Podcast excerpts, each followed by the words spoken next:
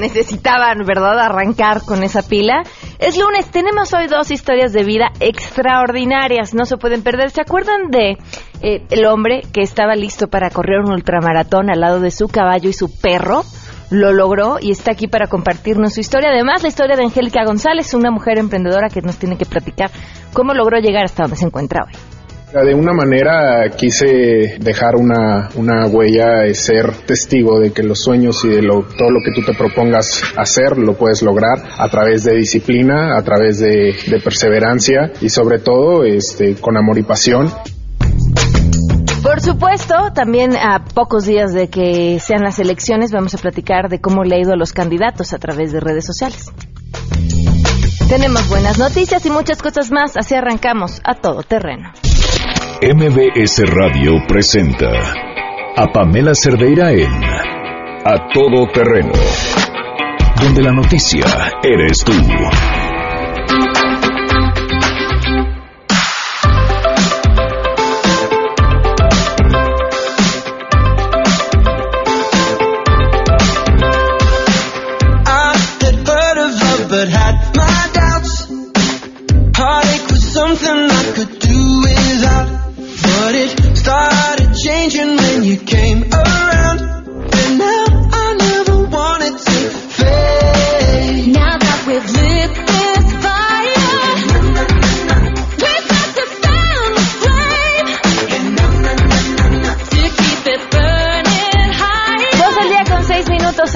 Arrancamos a todo terreno. Gracias por acompañarnos. Lunes 22 de mayo del 2017. El teléfono en cabina 5166125.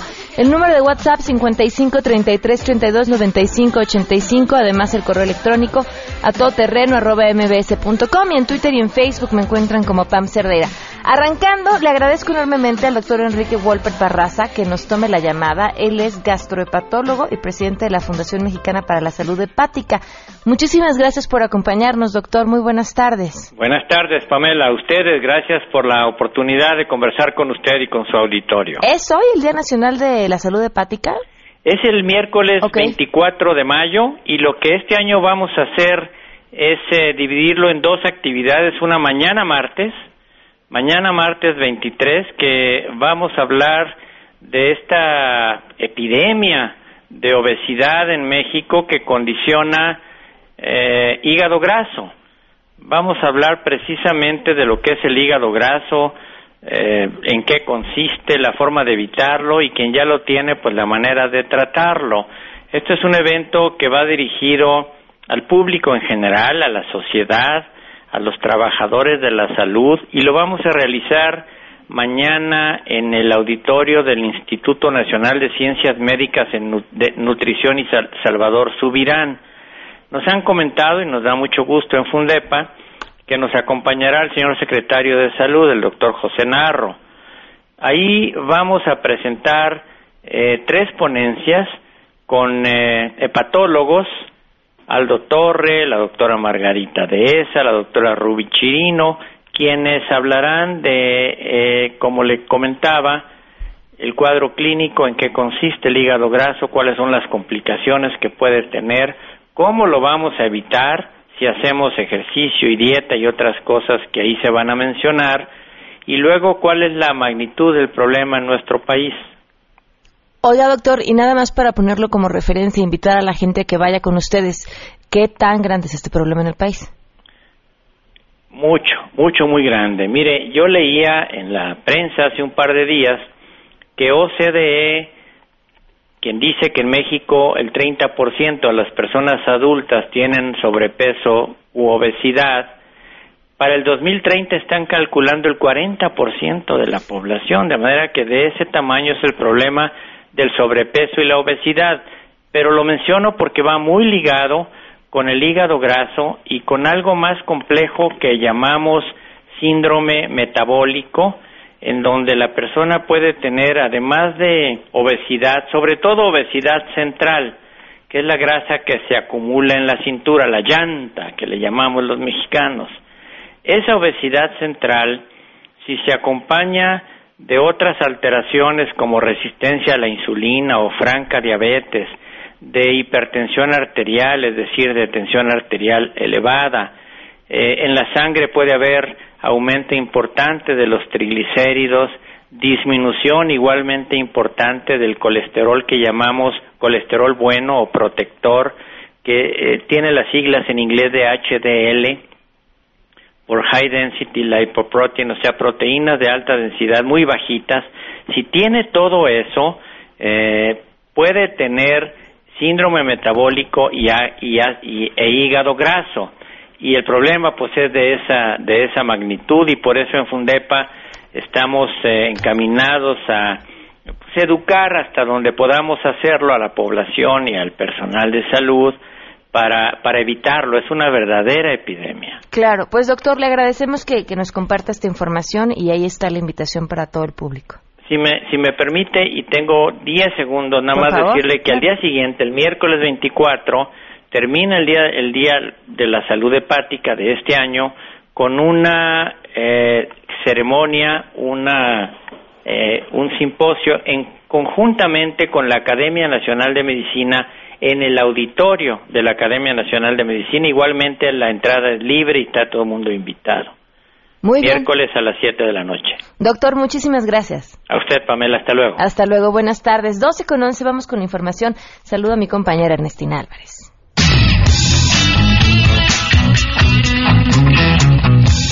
El Instituto Mexicano del Seguro Social informó que a partir de esta semana los derechohabientes podrán agendar y cancelar una cita médica a través de la página de internet citamedica.ins.gov.mx pero solo será para la atención en la unidad de medicina familiar. Una vez en la página de internet, el usuario solo tiene que ingresar su CURP o número de seguridad social y correo electrónico y el trámite lo puede realizar las 24 horas. De acuerdo con el comunicado del INS, son el primer servicio digital multicanal, ya que el derecho habiente también puede solicitar su cita mediante vía telefónica, una aplicación móvil en la Unifila y ahora a través de Internet. Este servicio ha permitido agendar casi 500.000 citas y diariamente se agendan más de 5.000 citas por medio de estas aplicaciones, cifra que se espera superar con la incorporación en la página de Internet. Hasta aquí la información.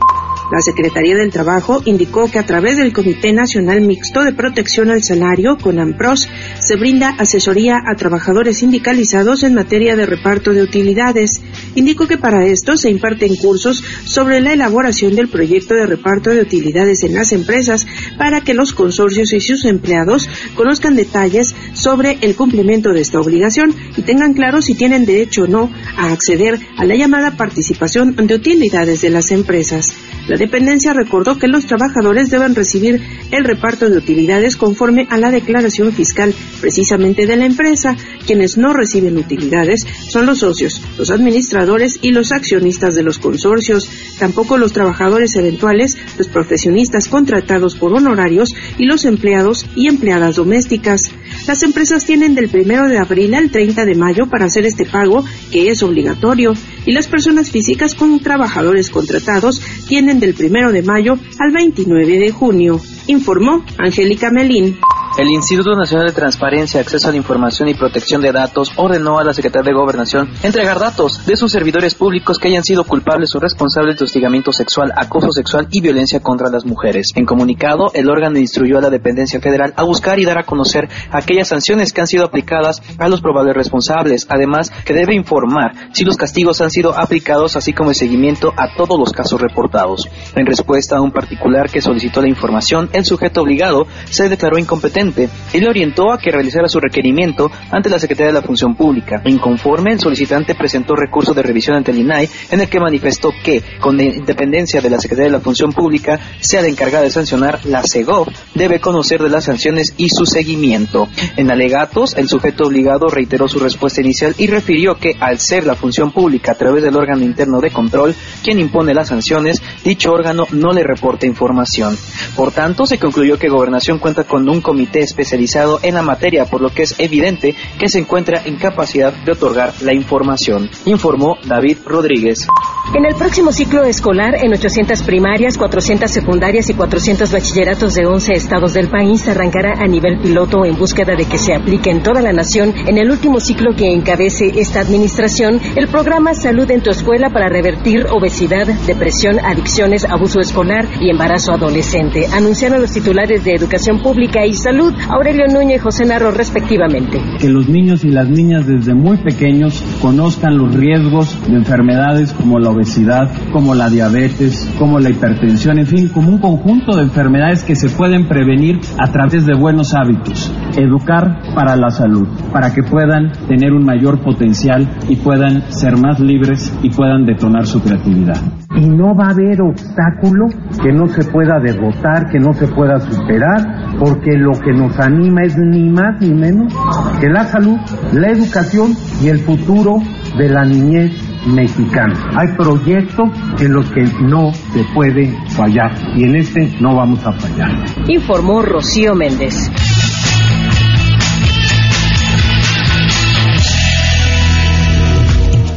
quince y claro que tenemos buenas noticias. Chedraui presenta las buenas noticias. Ahorra choncho en la quincena del bebé en Chedraui del 11 al 24 de mayo. Ven y ahorra chocho en la quincena del bebé en Chedragui. Te damos 20% de descuento en toda la perfumería para bebés, excepto toallitas. Ejemplo, shampoo ricitos de oro de 250 mililitros de 43.70 a solo 34.96 pesos. Además, 3 por 2 en toda la ropa de bebé. Tienes hasta el 21 de mayo. Aprovecha estas y muchas ofertas más en Chedragui, Super Mexicano. Le agradezco a Leonel Luna, presidente de la mesa directiva de la Asamblea Legislativa de la Ciudad de México, que nos acompaña vía telefónica. ¿Qué tal? Muy buenas tardes, ¿cómo estás? Al contrario, muchas gracias por el espacio y un saludo a todos. Pues esto es lo que podría ser una buena noticia eh, para aquellas personas de las eh, colonias más pobres de la Ciudad de México que tienen adeudos de agua. Así es, eh, estamos proponiendo la condonación de adeudos de agua potable de cinco años anteriores a la fecha. Lo que pretendemos es, en primera instancia, bueno, regularizar ese pago, que desafortunadamente en el caso de muchas familias es prácticamente imposible regularizar por el adeudo que tienen. Y esto va generando problemas eh, eh, subsecuentes, es decir, el corte de suministro, luego la contratación y luego volver a pagar. Yo lo que estamos buscando es eh, precisamente eliminar esa cartera vencida que se tiene desde hace muchos años, donde prácticamente es imposible el ponerse al corriente dado la capacidad económica que tienen estas familias y bueno, pues justamente ayudar a la economía familiar y regularizar. Ese es el objetivo fundamental. ¿Ya se definieron las colonias que serían beneficiadas? Estamos con la Secretaría de Finanzas y con el Sistema de Aguas de la Ciudad de México definiendo eh, justamente cuáles son esas colonias o cuáles serán esas colonias y la base fundamental es datos que tiene Evalúa así mismo como el propio Coneval, es decir, estamos a través de un análisis muy preciso de índice de marginalidad y de extrema pobreza definiendo cuáles serán estas colonias. Ahora, Leonel, me queda claro que esto es una buena noticia para un sector de la población, pero me parece que siempre que hay condonaciones resultan una mala noticia para aquellos que han pagado puntualmente sus servicios. Sí, por eso estamos siendo muy cuidadosos en definir qué familias, cuáles son las condiciones de marginación eh, que tienen. Estamos eh, haciendo seguimientos con adultos mayores, con personas que tienen algún tipo de discapacidad, el, caso de la jefas de familia, es decir, es un análisis muy pormenorizado para definir con mucha precisión cuáles son justamente esas familias que no tienen la posibilidad, la capacidad de ponerse al corriente de sus pagos de agua potable. Estamos hablando de un derecho fundamental que es el suministro de agua potable. Estamos hablando de una situación que genera una serie de problemas colaterales estamos revisando detalles. Sí, efectivamente, bueno, eh, sin duda hay que sí está al corriente de sus pagos, pero eh, es una cartera vencida que no tiene solución, es una cartera vencida que se viene arrastrando de muchos años atrás y que también impacta a las finanzas de la ciudad. Entonces el compromiso es sí la condonación, pero regulariza. Ok, te agradezco mucho que nos hayas compartido y estaremos al pendiente. Al contrario, muchas gracias a ustedes. Gracias, buenas tardes. 12 con 19. Y otra de las buenas noticias. ¿Tienen bebé en casa? ¿Sí? ¿Los ¿No duermen en las madrugadas? pero están llenos de esa inmensa felicidad que implica un nuevo miembro en la familia o están esperando bebés. Les cuento todo esto porque ya pueden aprovechar la quincena del bebé de Chedraui. Todos los muebles para el bebé de las marcas Infanti y Disney tienen un 20% de descuento hasta el 20. Ay, nos quedan dos días hasta el 24 de mayo. Además, en la quincena del bebé de Chedraui van a encontrar una gran variedad de productos de las mejores marcas con ahorros realmente chonchos para que reciban a su bebé con todo el amor o si lo tienen que lo consientan como se merece. Los esperamos, vayan y ahorren choncho en la quincena del bebé de Chedraui hasta el 24 de mayo. Vamos a una pausa y volvemos. Ven y ahorra chocho en la quincena del bebé en Chedraui. Te damos 20% de descuento en toda la perfumería para bebés, excepto toallitas. Ejemplo, shampoo ricitos de oro de 250 mililitros de 43.70 a solo 34.96 pesos. Además, 3 por 2 en toda la ropa de bebé. Tienes hasta el 21 de mayo. Aprovecha estas y muchas ofertas más en Chedraui, Super Mexicano. Chedraui presentó las buenas noticias. Ahorra choncho en la quincena del bebé en Chedraui del 11 al 24 de mayo. Más adelante, a todo terreno. Seguramente recuerdan esta historia que nos conmovió, la del hombre que pensaba correr un ultramaratón al lado de su caballo. Lo logró y está aquí para platicarlo. Si te perdiste el programa A Todo Terreno con Pamela Cerdeira, lo puedes escuchar descargando nuestro podcast en www.noticiasmbs.com. Estamos de regreso. Síguenos en Twitter, arroba Pam Cerdeira, Todo Terreno, donde la noticia eres tú. Continuamos.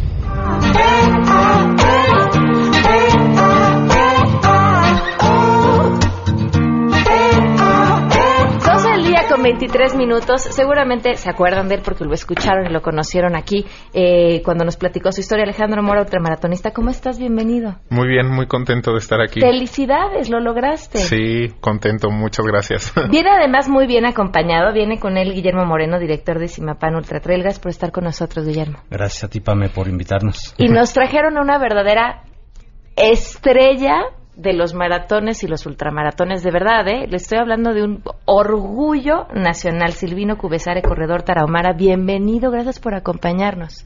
Muchas gracias. Gracias por estar. No, es que yo no sabía que venía y cuando lo vi cruzar la puerta, hasta así me puse, temblé de emoción. Casi, casi le aplico la de guay de Rito, ¿no? Cuando uno tiene enfrente a alguien a quien admira mucho. Guay de Rito, ya no supe qué preguntarle. Bienvenido, de verdad, nos da mucho gusto que nos acompañes. Muchas gracias. A ver, primero cuéntanos, ¿cómo te fue?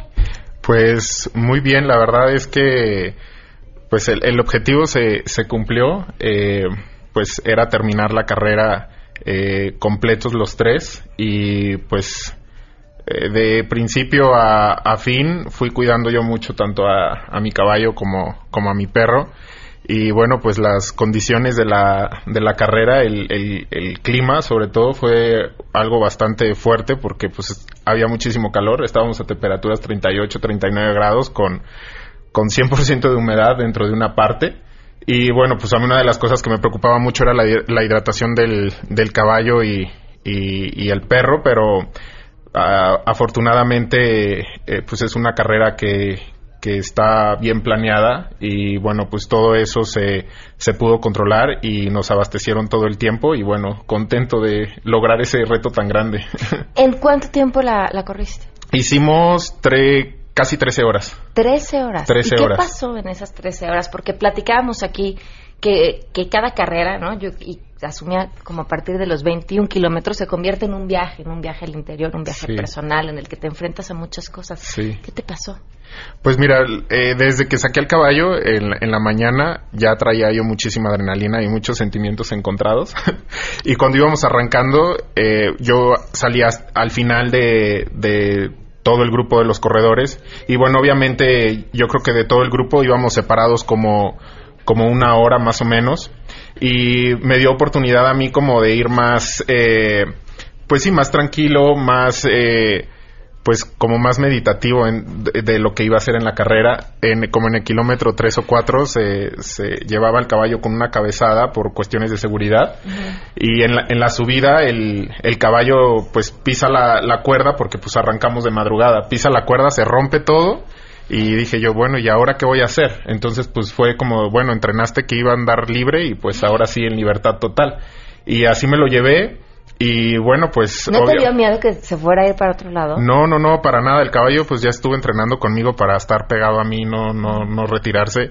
y este y bueno pues fue una experiencia increíble porque es una zona minera y los, los paisajes y los voladeros y todo eso está increíble y pues el caballo siempre bien bien concentrado bien contento eh, y bueno ahí se fue un reportero con nosotros este pues grabando toda toda la parte de la carrera.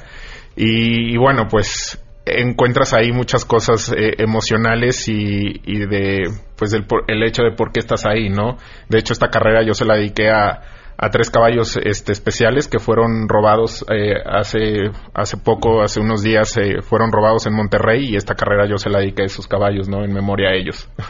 ¿Y a tu perro cómo le fue? No, el perro eh, Pelusa, no, pues increíble. Yo, pues también era un tema que estaba preocupado porque la gente de ahí del pueblo me decía que que pues que los perros que bajaban ahí al cañón ya no volvían a subir, ¿no? O, subían en costales amarrados a los caballos o que había caballos que, que bajaban y que hasta algunos habían muerto de infarto del esfuerzo. Entonces, pues todo el tiempo fui al pendiente ahí con ella, la metíamos a tinas con hielo, le fuimos dando electrolitos, la gente le daba atún, le daba pollo, le daban muchísimas cosas. Y pues al final, ya de regreso, que fue el sol más fuerte, yo dije, híjole, creo que la voy a tener que cargar y esto se va a poner más, más, este, más divertido, ¿no? No, aguantó muy bien la subida, inclusive ella fue la que nos, nos, nos empujaba, este, se fue todo el tiempo adelante y bueno, pues fue la más consentida. Yo creo que los dos, eh, tanto el caballo como, como la perra, fueron los más consentidos de, de toda la carrera.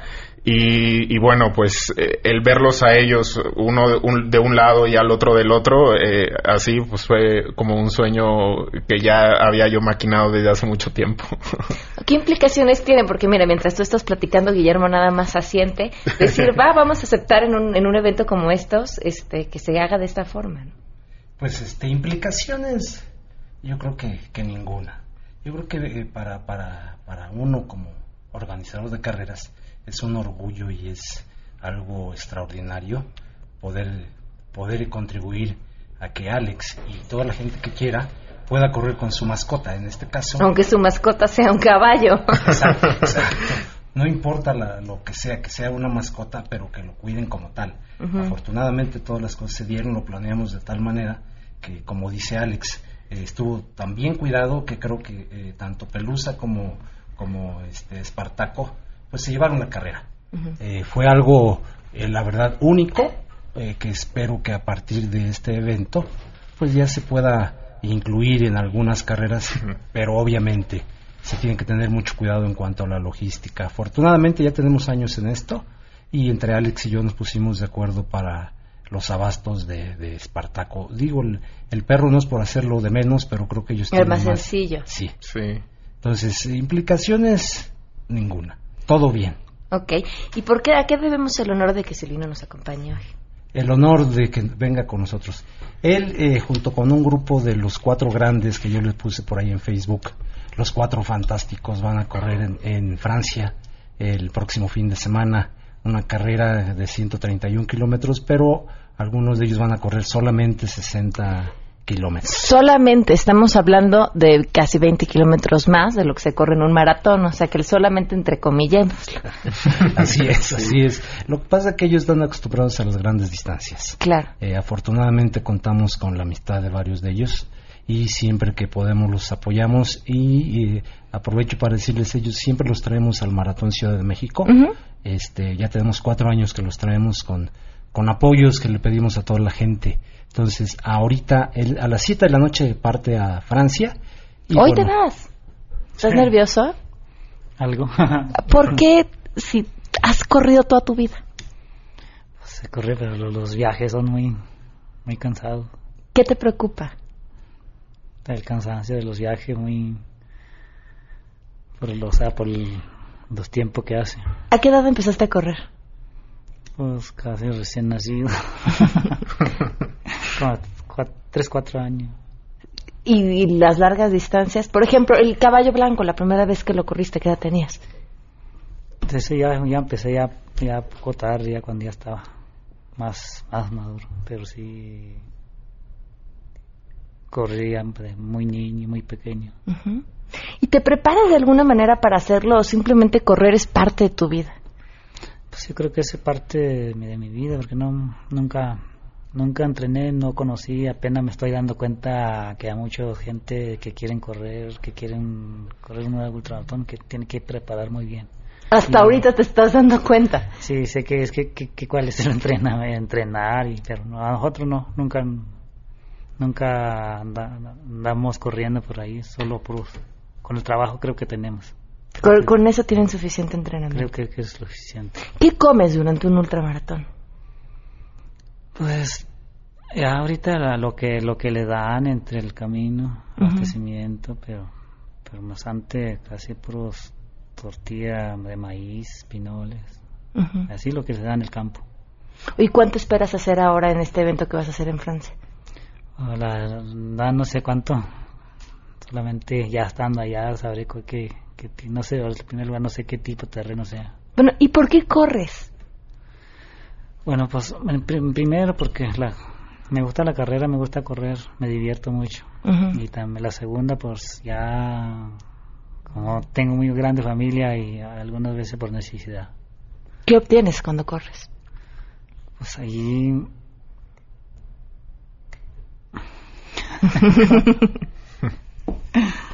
Te deseamos muchísimo éxito en, en, este próximo evento, pero además sin desearlo, ¿no? Sabemos que seguramente te irá de las mil maravillas. Gracias. No, muchísimas gracias a ti. Bueno, pues, ¿qué sigue? ¿Cuál es tu siguiente reto? Bueno, pues ahorita eh, yo creo que vamos a, descansar estos, estos meses y en noviembre voy a correr 100 kilómetros.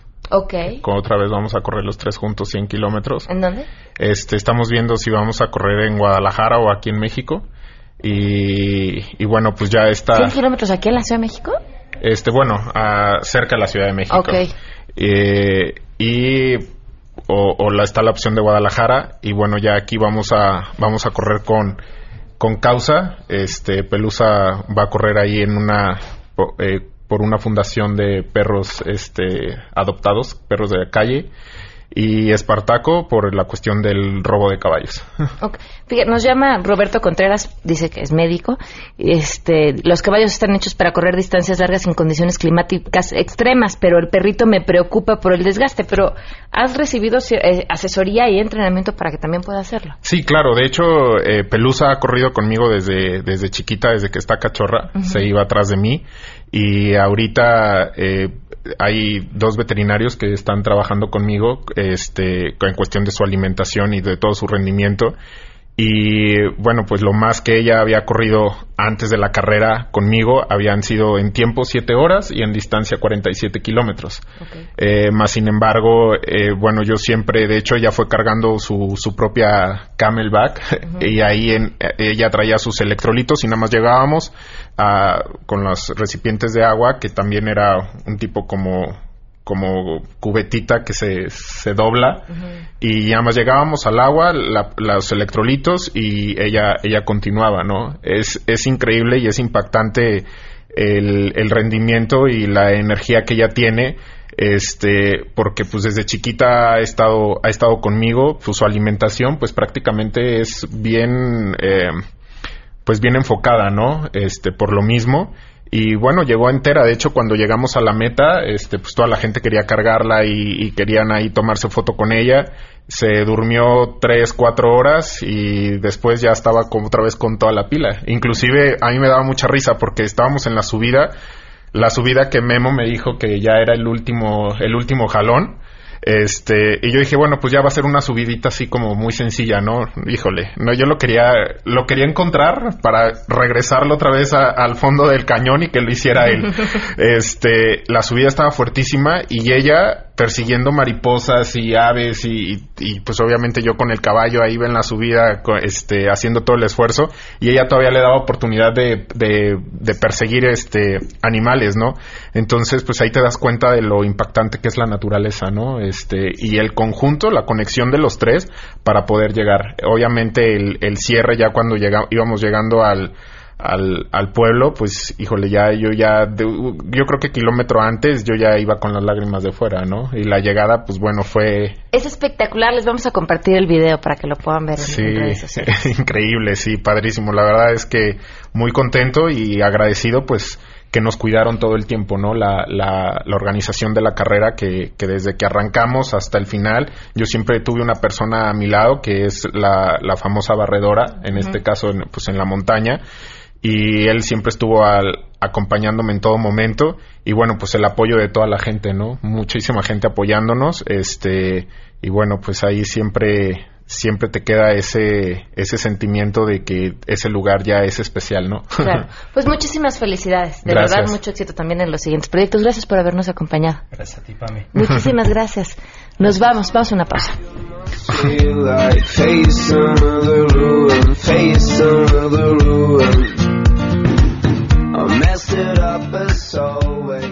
Pamela Cerdeira es a todo terreno. Síguenos en Twitter, arroba Pam Cerdeira. Regresamos. Pamela Cerdeira está de regreso en A Todo Terreno. Únete a nuestra comunidad en facebook.com, diagonal Pam Cerdeira. Continuamos.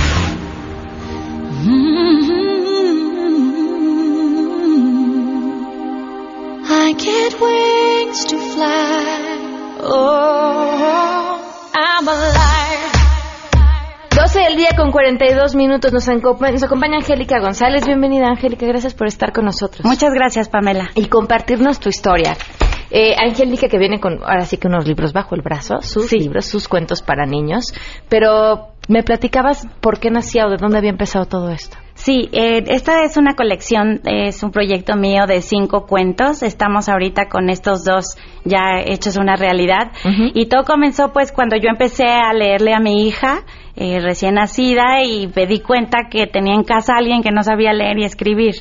Entonces, por un lado, el sentimiento de la ilusión de empezar a inculcar la lectura en casa y por otro lado, darme cuenta de la realidad de una mujer eh, adulta sin escolaridad. Entonces, ¿Qué edad tenía? Eh, 25 años. Okay. Entonces, que claro, que están en este dilema o, o empiezan a trabajar o, terminó la escuela. O terminan la escuela. Entonces, bueno, la verdad que pudimos trabajar juntas, identifiqué un lugar donde ella podía estudiar, terminar su primaria y en este lugar era un espacio maravilloso. Había gente de 70 años aprendiendo a leer y escribir en las tardes para poder incorporarse pronto pues al mercado laboral, entender su entorno, porque no me imagino pues cómo piden un cambio, cómo toman un camión sin la oportunidad de leer y escribir. Claro. ¿Y, y los cuentos en qué momento llegan? Este, sí, mira, yo en realidad me dedico a hacer consultoría, pero esta era una inquietud que traía pues en el estómago, como digo yo, son estas cosas que te despiertan a medianoche a decir, ay, tengo que hacerlo, quiero escribir. Eh, me acerqué con un grupo de mujeres, empecé a buscar a alguien que pues confiara en mi idea porque yo estoy costeando este proyecto y, y las identifiqué, Maya Selene, que es la ilustradora, así la contacté por internet escribiéndole, oye, ¿te interesa? Yo sé que te dedicas a ilustrar cuento infantil, eh, puedes creer en mi proyecto, no sé dónde empieza y dónde acaba, pero a ver a dónde vamos con esto. Eh, María Ope, que me ayuda con la corrección de estilo, que también es alguien profesional en, en, el oficio y conoce y se adentra en, pues, en el personaje, en el lenguaje, en la voz. Y Marisol Morán, que me ayuda en toda la diagramación. Ok.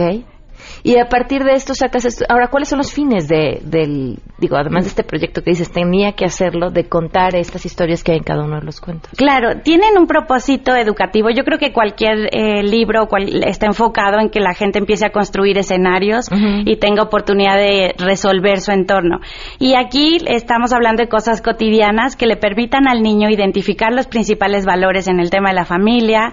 Eh, por ejemplo, el caso del, del libro amarillo de dónde quedó mamá, se trata del vínculo de una hija, el personaje se llama Lorenza, con su mamá en empezar a identificar cuáles son sus pequeñas responsabilidades en casa, porque le empieza a dejar todo, mamá, toma, mamá, toma, mamá, toma, hasta que desaparece su mamá y es, no les cuento el final de la historia, la tiene que encontrar.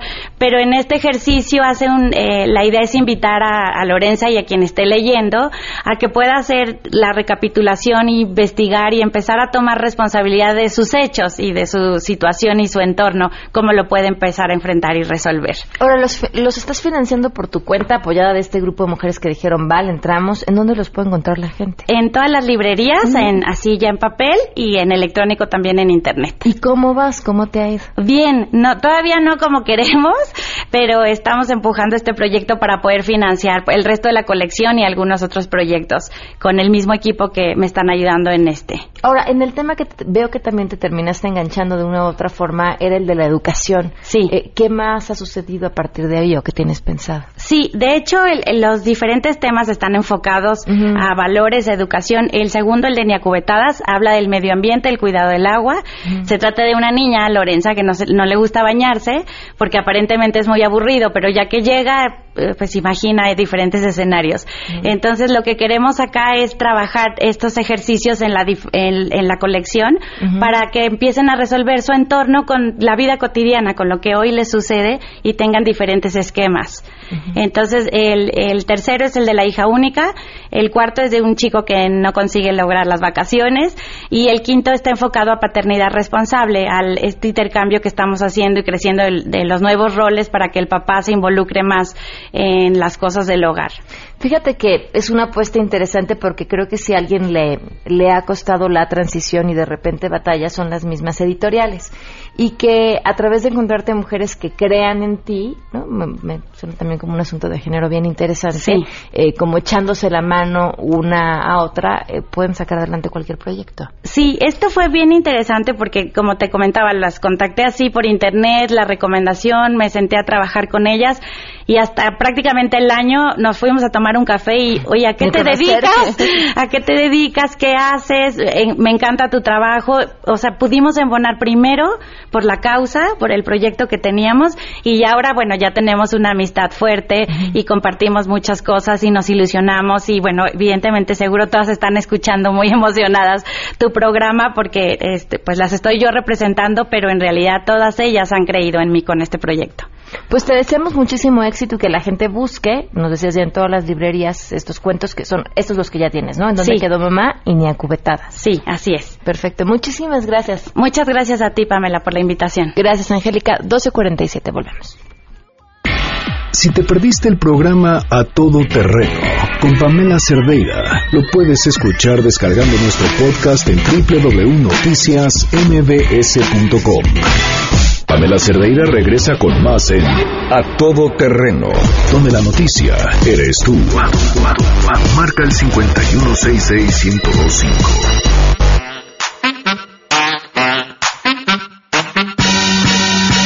쳐다보는 거냐고? 솔직히 너 그래 너 땡판 쳐 만난 너왜너 12 del día con 51 minutos. Ana Cecilia Vélez de Prométrica, bueno, directora de Internet of Government, ya está con nosotros. Bienvenida, gracias por acompañarnos. Pamela, muchísimas gracias a todo el auditorio. Pues seguimos ya en la recta final de las campañas, monitoreando el desempeño de los candidatos. Una semana de segundo debate en el Estado de México. Eh, nuestro ranking se ha movido de manera muy interesante. Esta semana te comento, Delfina Gómez, de haber estado la semana pasada en tercero, hoy alcanza el primer lugar. ¿Qué hizo? Tuvo muchísima actividad en Instagram y sobre todo videos en relación a cada uno de, de las comunidades que está visitando. Algunas tienen una interacción de 45 mil reproducciones, entonces, bueno, un fenómeno interesante el que se está haciendo con ella. Alfredo del Mazo, de haber estado en octavo la semana pasada, ahora pasa al segundo lugar. Eh, y sobre todo, bueno, ahí cabe destacar que no tenemos buenas propuestas. Más bien es a partir del segundo debate una campaña intensa de guerrilla contra Delfina y es lo que ha despertado mayor interacción en sus redes sociales.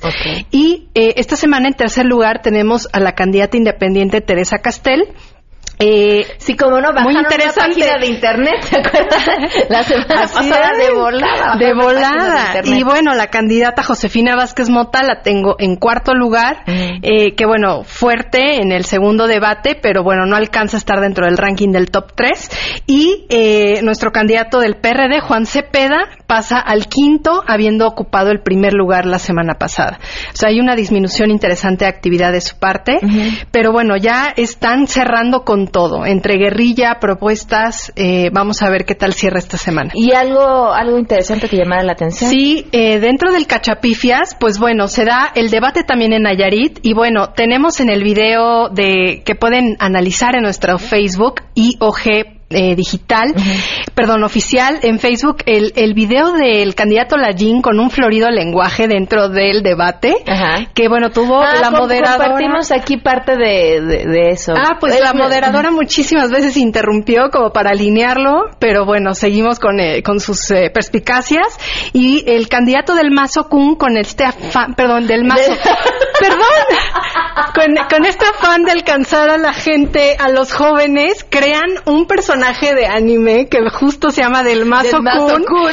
que bueno, nada que ver, pero eh, tiene hoy 102 mil seguidores en Facebook. Busquen la cuenta. ¿El personaje? El personaje de Ay, anime. a ver, habría que ver cuántos de esos seguidores son, Son reales, y reales, cuántos son falsos. exacto. Seguro de tener de seguidores de, de, no sé, de cualquier otro país que no sea México. Así es, de Japón. Y bueno, sería interesante ver qué, qué opina tu auditorio sobre este personaje que dicen que, bueno, nada que ver, es como ejercicio ahí eh, apenas bien logrado, pero bueno, es interesante porque eh, tiene entre buenas y malas críticas, pero a nosotros nos pareció buenísimo para traértelo en la mesa de, del cachafifia, cachafifia semanal. Perfecto, pues ya nos queda una semana nada Una más. semana, así es. Pues estarnos al pendiente de lo que suceda. Muchas lunes. gracias, Entonces. Muchísimas gracias por ti. habernos acompañado.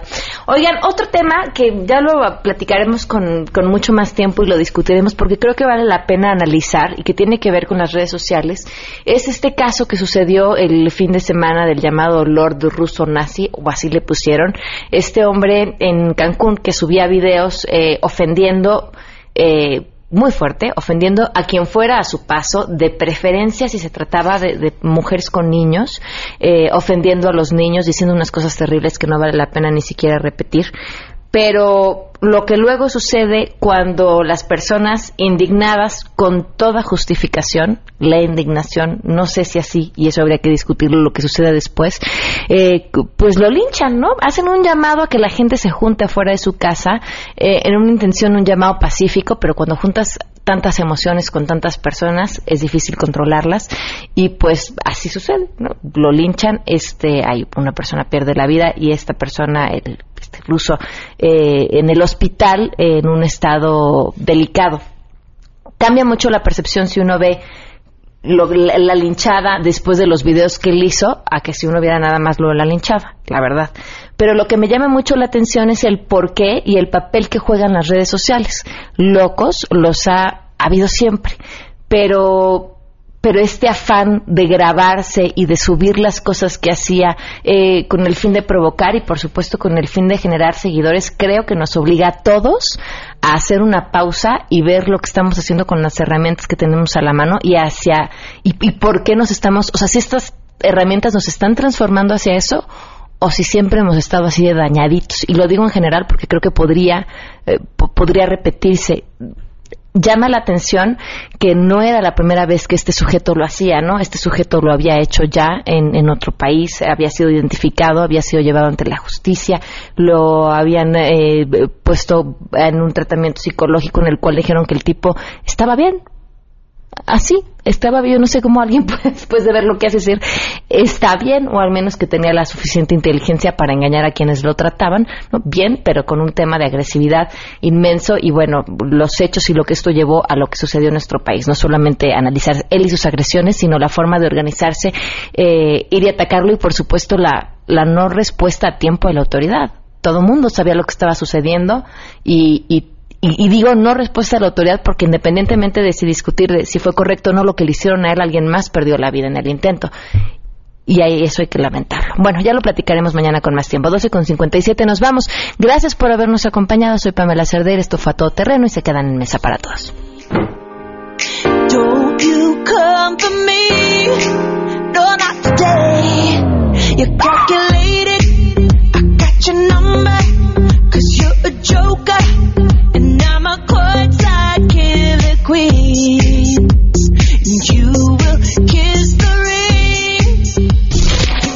MBS Radio presentó a Pamela Cerdeira en A Todo Terreno. Te esperamos en la siguiente emisión, A Todo Terreno, donde la noticia eres tú. MBS Radio, en entretenimiento, estamos contigo.